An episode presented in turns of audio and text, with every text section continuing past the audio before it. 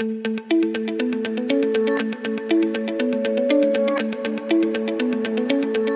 Hallo und herzlich willkommen zum BGM Podcast, der Podcast über betriebliches Gesundheitsmanagement in kleinen und mittelständischen Unternehmen. Mein Name ist Hannes Schröder und in der heutigen Episode geht es in eine Richtung Q&A. Ich habe eine Menge Zuschriften erhalten zum Themengebiet Paragraph 20. Ich bin äh, bei der Episode zu den steuerlichen Vorteilen und finanziellen Gestaltungsmöglichkeiten zum einen auf den Paragraph 20, aber auch auf das Einkommensteuergesetz eingegangen und und äh, das Ganze wurde dann auch nochmal vertieft im Interview mit Daniel Hirsch von der Steuerberatungsgesellschaft MWH Hirsch, als wir über die Benefits und ja, finanziellen Ausschöpfungsmöglichkeiten im BGM gesprochen haben. Und äh, die Folge hier richtet sich im ersten Teil der Episode auch nochmal an alle Unternehmer und Unternehmerinnen, ähm, wo ich auch nochmal darauf eingehe, warum ist dieser Paragraph 20 auch für die Unternehmen so wichtig. Und dann im zweiten Teil richtet sich die die Episode eher dann an die Kursanbieter. Ich habe auch viele ähm, ja, Zuhörer aus dem Bereich Bewegung, Gesundheit, die selber auch als Kurstrainer und dergleichen aktiv sind. Und da möchte ich euch einfach nochmal erklären, was ist der Paragraph 20, wie kann ich mich entsprechend zertifizieren lassen und vor allem, was ändert sich auch zum 01.01.2021, denn da stehen einige Veränderungen vor uns und in diesem Sinne bleibt gespannt. Los geht's. Ja, also zuerst wollen wir mal die Frage klären, warum Paragraph 20, was hat das mit mir als Unternehmen, mit dem BGM zu tun?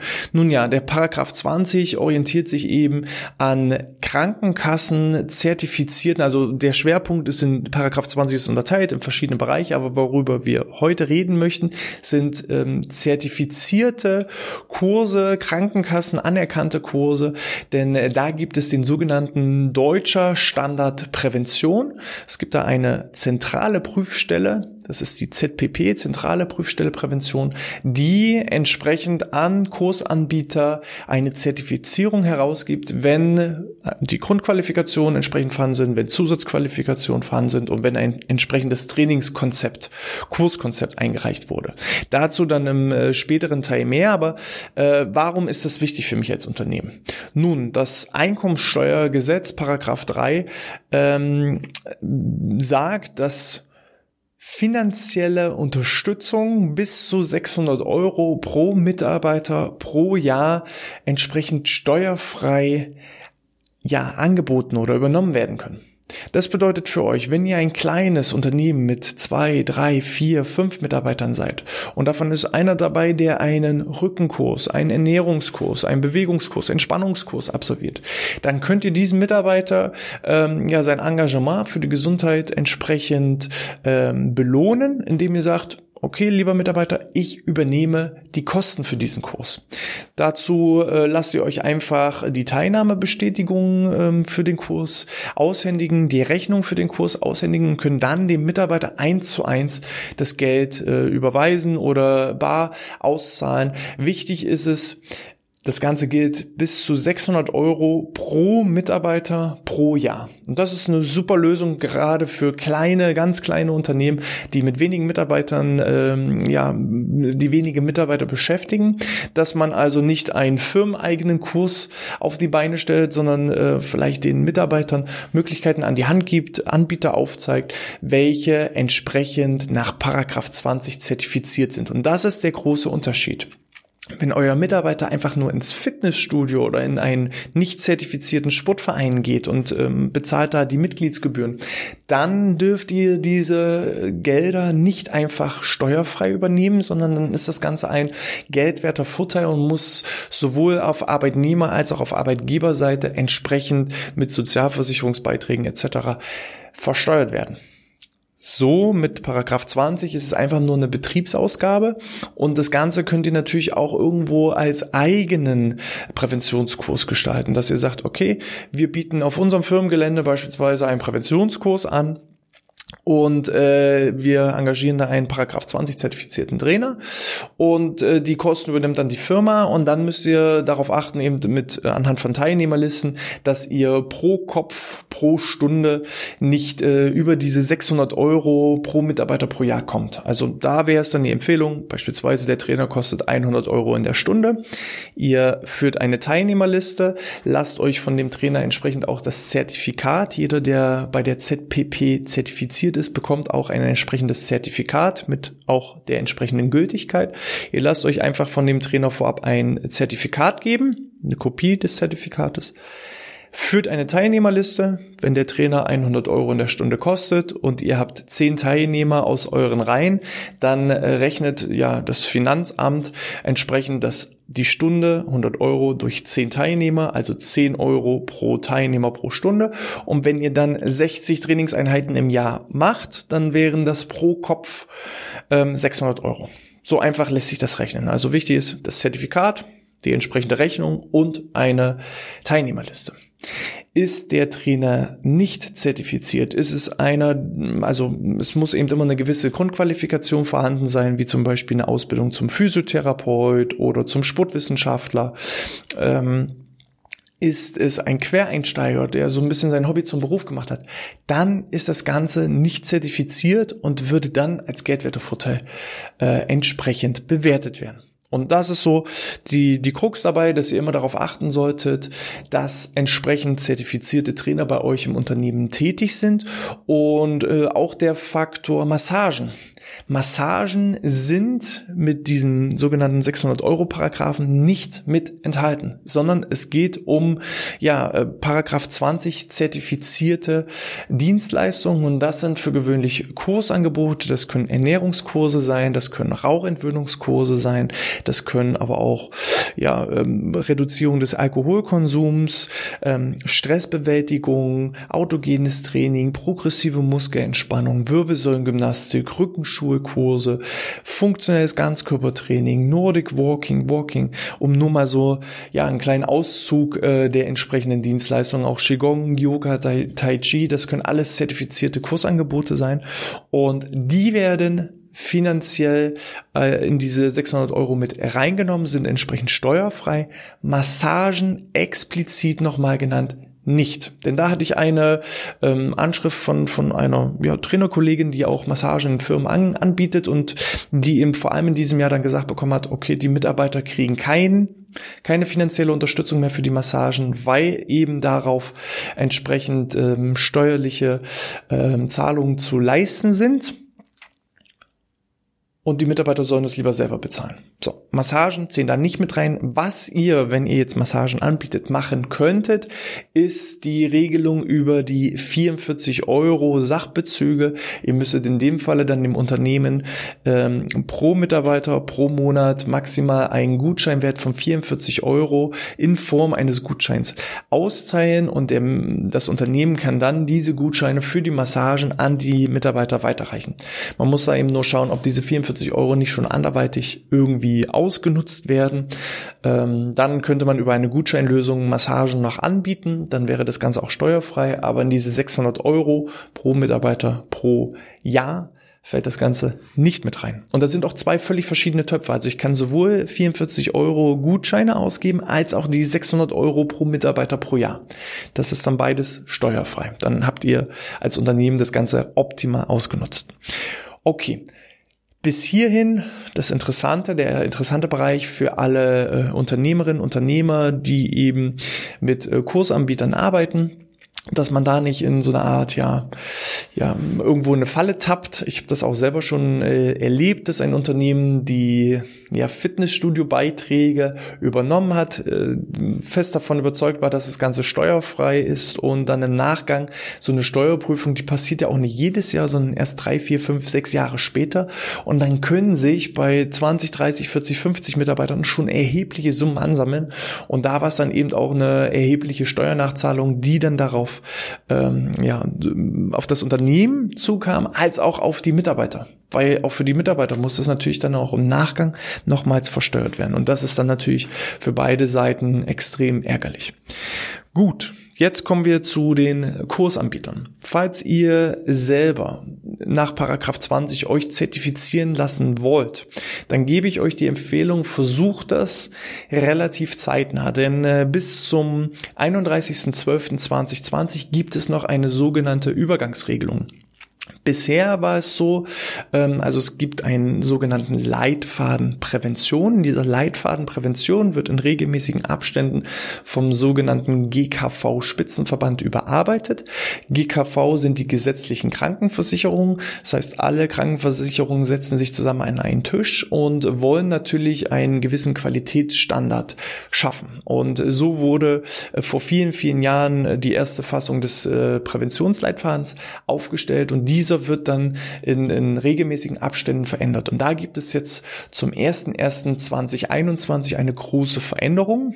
Grundsätzlich sollte die Veränderung schon zum 1.10.2020 eintreffen, aber aufgrund der Corona-Pandemie, wo viele Trainer eben nicht ihre geplanten Weiterbildungen bei den Weiterbildungsakademien durchführen konnten, ähm, sind eben ausgefallen und deswegen hat äh, der GKV ähm, entschieden, dass es ab äh, dem 1.10.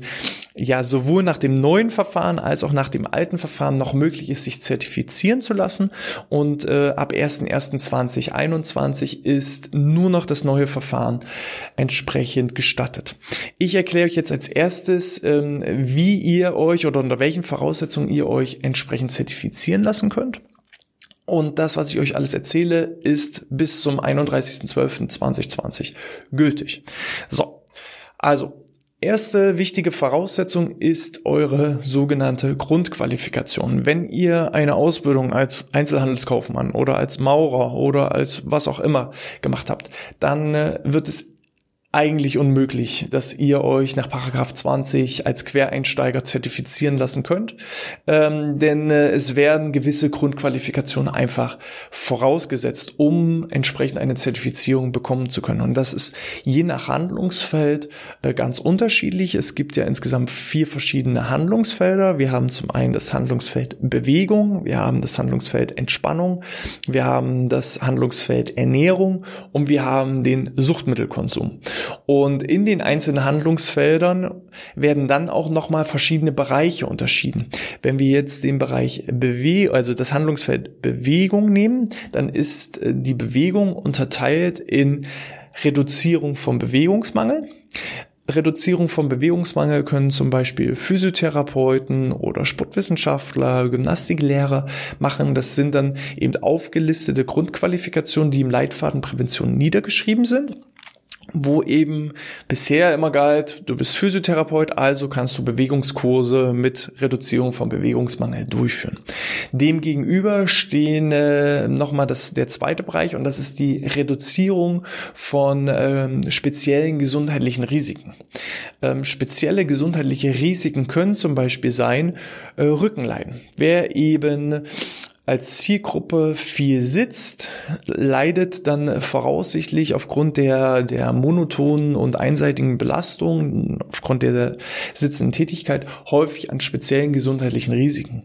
Oder ähm, wer unter Gleichgewichtsstörungen leidet, der ähm, kann zum Beispiel einen Kurs machen zur Sturzprävention, wo Gleichgewichtsübungen, Koordinationsübungen gemacht werden.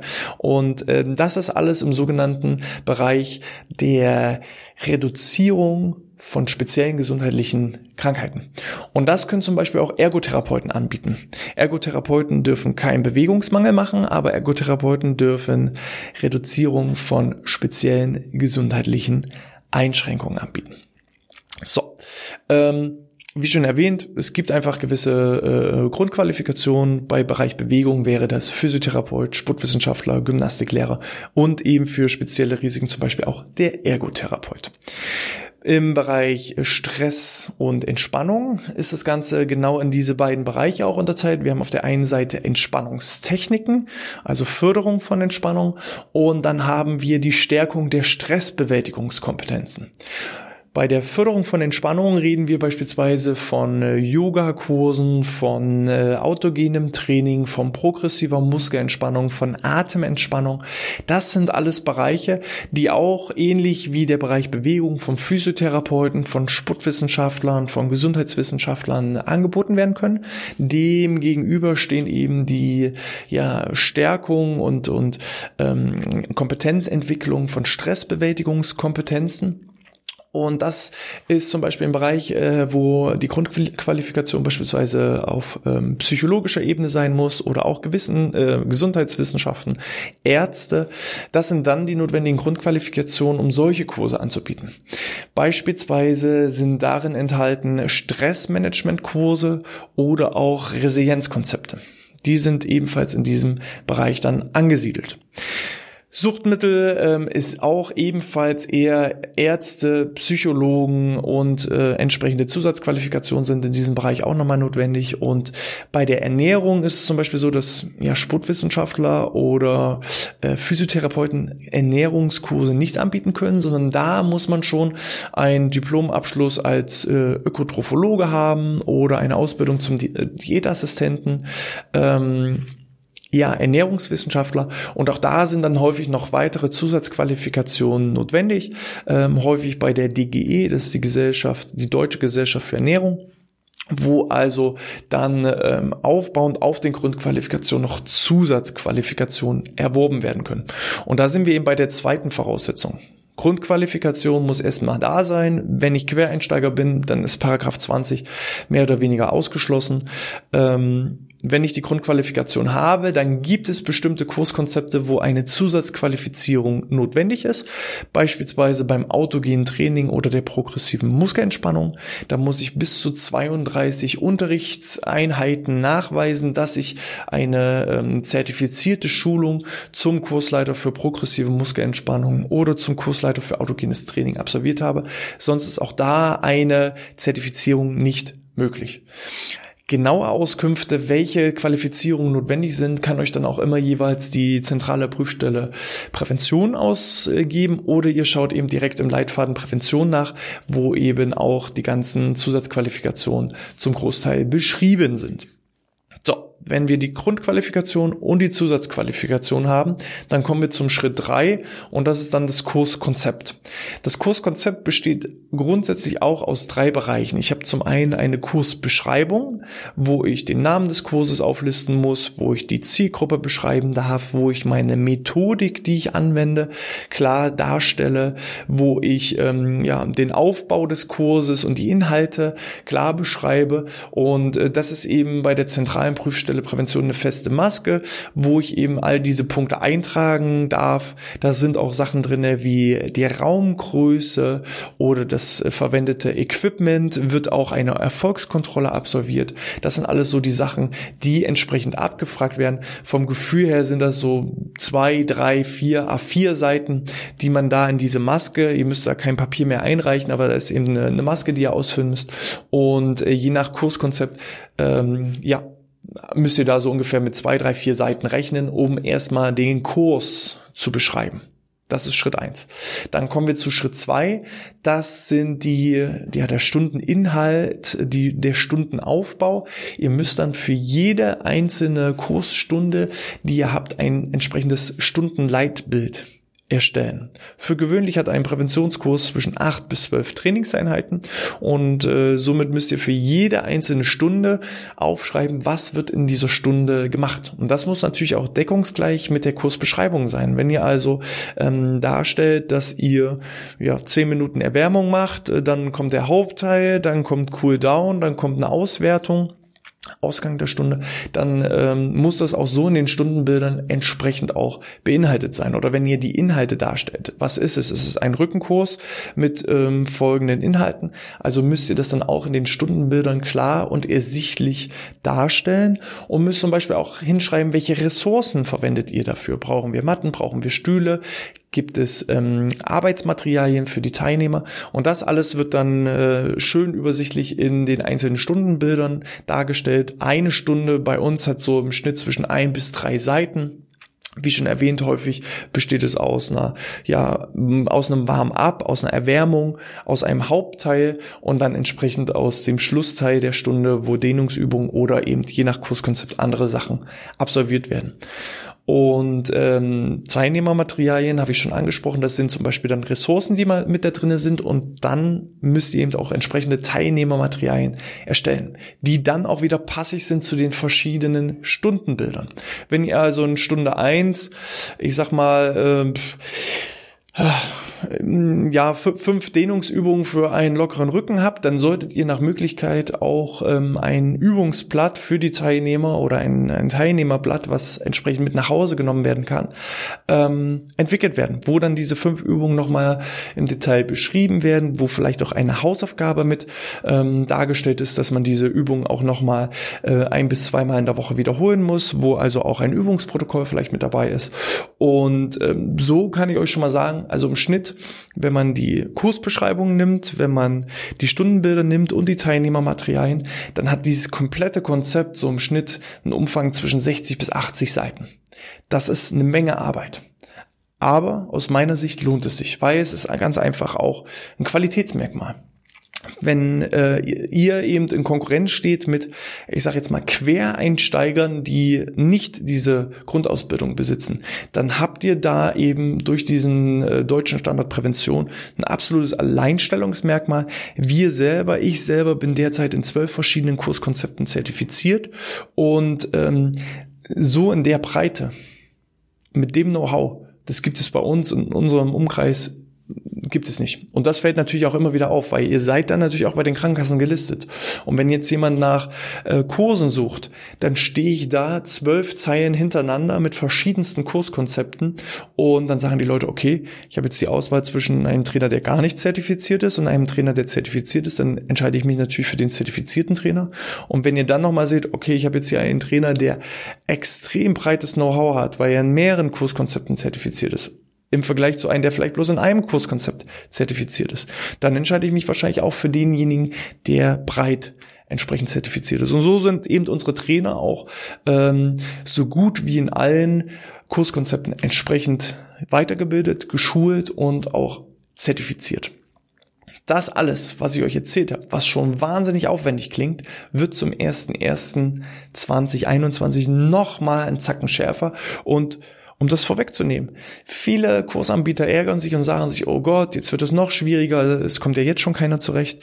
Ähm, auch das ist wieder Qualitätssteigerung. Der GKV hat sich dabei etwas gedacht. Also es werden die, die, die, die Latte wird immer höher gesetzt und ähm, ich empfinde es so, dass sich dadurch die Spreu natürlich vom Weizen trennt und gebe euch klar die Empfehlung, beschäftigt euch damit.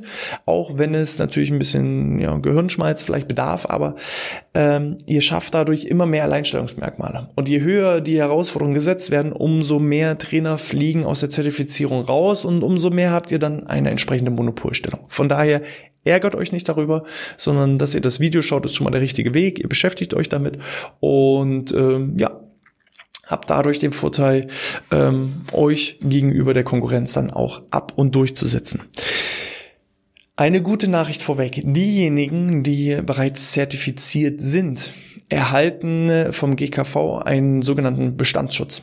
Das bedeutet, äh, wenn ich im Bereich Bewegung zertifiziert bin, äh, beispielsweise Bewegungsmangel, dann darf ich weiterhin auch meine Kurse geben, auch über den 1.1.2021 hinaus, ohne eine erneute Zertifizierung durchzuführen.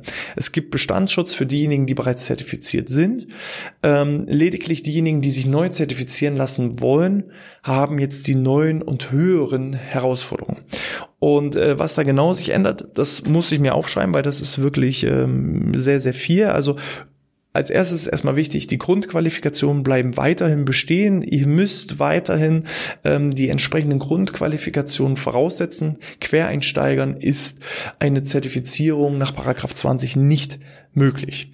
So, und wenn die Grundqualifikation ähm, gegeben ist, müssen jetzt zusätzlich für das jeweilige Handlungsfeld ähm, weitere entsprechende Kompetenzen nachgewiesen werden. Und das sind zum einen fachwissenschaftliche Kompetenzen, es sind fachpraktische Kompetenzen, fächerübergreifende Kompetenzen und ähm, somit seht ihr, das ist noch viel, viel, viel breiter aufgestellt. Und äh, man äh, hat eben zum Beispiel jetzt dann nach neuen Standard für das Handlungsfeld Stressbewältigung, Stressmanagement, dass dann mindestens 720 äh, ja, Unterrichtseinheiten nachgewiesen werden müssen in verschiedenen Bereichen. Man guckt also nicht mehr, bist du Physiotherapeut, ja oder nein. Vorher war es so, du brauchtest bloß deine Berufsurkunde eintragen, dann wurde geguckt, okay, du bist Physiotherapeut, also hast du die Grundqualifikation erhalten. Jetzt musst du nachweisen, was waren die konkreten Inhalte deiner Ausbildung zum Physiotherapeuten. Weil es gibt verschiedene äh, Unterrichtsschulen oder, oder Schulen, die zum Beispiel den Physiotherapeuten ausbilden. Und die eine Schule setzt vielleicht mehr ähm, Know-how auf manuelle Therapien, Einzeltherapien. Die nächsten setzen mehr ähm, Unterrichtseinheiten auf äh, Gruppentraining, auf Sozialpädagogik. Und ähm, es wird dann später für jedes einzelne Handlungsfeld eine konkrete Auflistung geben, ähm, wie viele Stunden muss man Anatomie haben, wie viele Stunden muss man Trainingslehre haben, wie viele Stunden muss ähm, ja, Gruppenleitung drinne sein, Sozialkompetenz oder Sozialpädagogik äh, mit enthalten sein. Und dann müsst ihr nachweisen, was hattet ihr davon. Und wenn ihr dann eben äh, aufgrund eurer Grundqualifikation nicht die notwendigen Stunden nachweisen konntet, dann müsst ihr diese separat an einer anerkannten Ausbildungsakademie dann noch nachholen für diese einzelnen Bereiche, also fachwissenschaftliche Bereiche, fachpraktische Bereiche und fachübergreifende Kompetenzen. Und beim Stressmanagement sind es dann zum Beispiel in Summe 720 Unterrichtseinheiten, die ihr dann nachweisen müsst. Und äh, diese 720 Stunden können dann auch im Rahmen des Studiums mit maximal 60 Prozent anerkannt werden und durch zusätzliche Qualifizierung bestehend aus 40 Prozent an staatlich anerkannten Aus- und Fortbildungs- und Weiterbildungsanbietern erworben werden. Also selbst wenn ihr eine notwendige Grundqualifikation hat, habt, dann wird bloß ein bestimmter Bereich von euren Kompetenzen anerkannt und einen anderen Bereich müsst ihr noch nachholen. Maximal 60 Prozent von eurer Grundausbildung werden anerkannt und der Rest muss dann noch entsprechend weitergebildet und nachgeholt werden. Und ähm, wenn man jetzt mal im Vergleich dazu äh, nimmt, ähm, autogenes Training oder progressive Muskelentspannung habe ich vorhin schon erwähnt. Bisher sind es äh, 32 Unterrichtseinheiten, die da nachgewiesen werden müssen und äh, in Zukunft sind für solche Kurse wie Rückentraining, autogenes Training, progressive Muskelentspannung mindestens 90 Stunden für die Kurse notwendig. Autogenes Training hatte ich sonst an einem Wochenende oder an einem, also so Freitag, Samstag, Sonntag gemacht oder manchmal waren es auch zwei Wochenenden. Jetzt muss man wenigstens ja drei oder vier Wochenenden dann entsprechend eine Weiterbildung nachweisen, was natürlich auch viel, viel tiefer geht und ich empfinde es auch wirklich gut. Ich habe sehr viele Weiterbildungen in meinem Leben gemacht und ähm, bin dann immer wieder auch überrascht, wenn Leute mit wenig Kurserfahrung dann nach zwei Tagen Schulung dann, ich sag mal, auf die Menschheit losgelassen werden, wo man dann eben auch schon eine Lehrprobe spürt, hm, wenn ich jetzt der Arbeitgeber wäre, ich würde ihnen trotz der Zertifizierung nicht unbedingt jetzt äh, sofort Kurse geben lassen, sondern äh, ihm fehlen einfach noch Erfahrungswerte. Finde ich das wirklich gut, dass sie ja Weiterbildung, Ausbildung immer weiter angehoben werden. Es macht es einfach äh, ja, schwieriger, herausfordernder und trennt aus meiner Sicht heraus äh, dann wirklich auch die Spreu vom Weizen.